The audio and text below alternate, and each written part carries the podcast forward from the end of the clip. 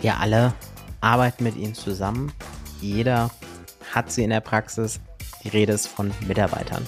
Keiner von uns kann seinen Job ohne Mitarbeiter machen. Dementsprechend ist das wirklich was, was für alle, für 100 Prozent der Zuhörerinnen und Zuhörer interessant ist. Das Thema Mitarbeiterschulung. Was gibt es da zu beachten? In welchem Thema im Datenschutz muss ich überhaupt schulen? Und was droht mir, wenn ich das falsch oder fehlerhaft mache? Dem Thema Mitarbeiterschulung widmen wir uns in dieser Episode von Das auch noch, der Compliance-Podcast für die Arztpraxis. Mein Name ist Nico Frings und ich bin tätig für die Opti Health Consulting GmbH und befasse mich da tagtäglich mit dem Thema Datenschutz, Datensicherheit. Mitarbeiterschulungen sind verpflichtend für jeden Arbeitgeber. Damit können wir einfach direkt mal in das Thema einsteigen. Jeder von euch, der Arbeitgeber ist, ist dazu verpflichtet, die Mitarbeiter im Thema Datenschutz und Datensicherheit zu schulen und das sogar regelmäßig. Ich kann euch jetzt nicht sagen, alle vier Jahre, aber auch nicht sagen, alle vier Wochen, weil in der DSGVO wirklich nur die Rede von regelmäßig ist. Wir von Opti oder ich auch als Datenschutzbeauftragter empfehle da, macht es jedes Jahr, mindestens alle zwei Jahre. Es ist ein bisschen davon abhängig, wie viel Fluktuation ihr in eurem Team habt. Habt ihr jetzt wirklich ein Team, was fest zusammenbleibt, wo super, super selten mal jemand Neues hinzukommt oder jemand geht, dann kriegt ihr es irgendwie gezogen auf alle zwei Jahre. Aber habt ihr ein Team, wo wirklich viel Fluktuation drin ist, ihr habt mehrmals im Jahr neue Mitarbeiter dabei, ihr wachst regelmäßig, dann macht es bitte jedes Jahr. Ihr schützt euch am Ende damit. Klar, es ist nervig, das weiß ich.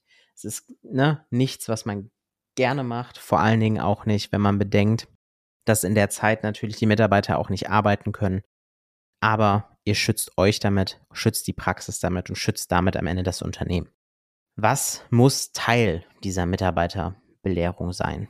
Was ist da wichtig? Was ist zu beachten? Generell sollte erst einmal abgesteckt werden, was ist Datenschutz überhaupt? Also wo fängt Datenschutz an? Wo hört Datenschutz auf? Wir befassen uns dann auch immer zeitgleich noch mit dem Thema ärztliche Schweigepflicht. Wann gilt die? Für wen gilt die? Und so weiter. Hört dazu am besten nochmal in die Episode ärztliche Schweigepflicht rein und geht danach erst in die Materie rein, was gilt es beim Datenschutz zu beachten. Wichtig ist, versucht da so praxisnah wie möglich zu bleiben. Also bei uns ist es auch so, wir werden, wir machen die Vorträge nicht in Artikel XYZ der DSGVO steht das und das, sondern bringt praxisnahe Beispiele. Was macht ihr, wenn das passiert? Was macht ihr, wenn jenes passiert? Das führt erstens dazu, dass die Mitarbeiter sich mehr unter dem Thema vorstellen können und aufmerksamer zuhören, weil die sich mit dem Thema identifizieren, weil sie es aus ihrem Beruf kennen. Ihr startet also ganz easy mit dem Thema, was ist Datenschutz, wie wird Datenschutz definiert, so dieses Grundsätzliche und geht dann wirklich in praxisnahe Beispiele.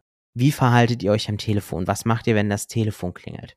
Und ein Patient ruft an und möchte Daten am Telefon abfragen. Das geht natürlich nicht. Was gibt es da zu beachten? Eine Rückfrage. Was für, ähm, wie können wir sicherstellen, dass die Identifikation am Telefon zu 100% sicher ist? Kann ich euch schon mal beantworten, das geht nicht. Dann, wie verhalten wir uns, wenn mehrere Leute an der Rezeption stehen? Wenn sich da eine Schlange gebildet hat? Schickt die Leute ins Wartezimmer und ruft jeden einzeln auf. Die Wartezimmertür. Gucken, dass die immer geschlossen ist. Das Verhalten, wenn der Patient ins Zimmer gesetzt wurde. Am besten, ich weiß, das ist aus Mitarbeitersicht meistens zeitlich einfach nicht möglich, ist der Patient nie alleine im Zimmer. Geht aber meistens, wie gesagt, nicht. Deshalb, was müssen wir da beachten? Wir nehmen alle Akten mit. Wir sperren den Computer.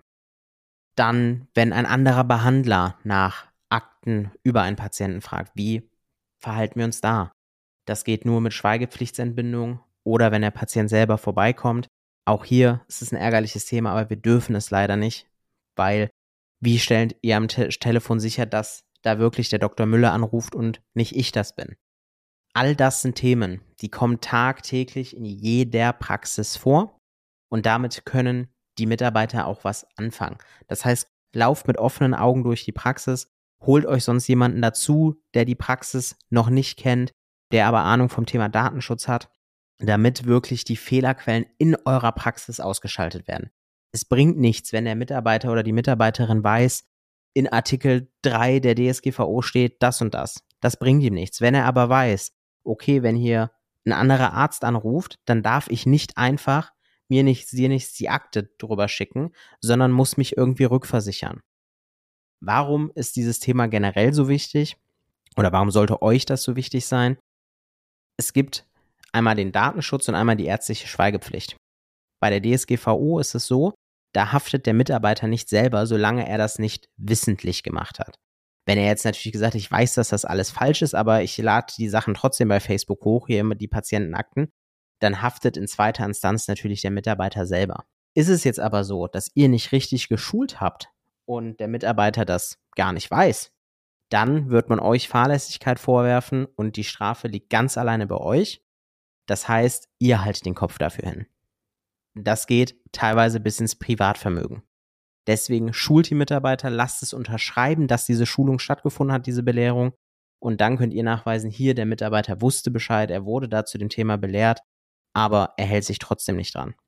Solltet ihr zu diesem Thema Fragen haben, genauere Fragen, wie so eine Mitarbeiterschulung vielleicht aussehen kann, alles in diese Richtung, meldet euch gerne bei uns. Solltet ihr auch andere Fragen zum Thema Datenschutz haben, meldet euch ebenfalls bei uns.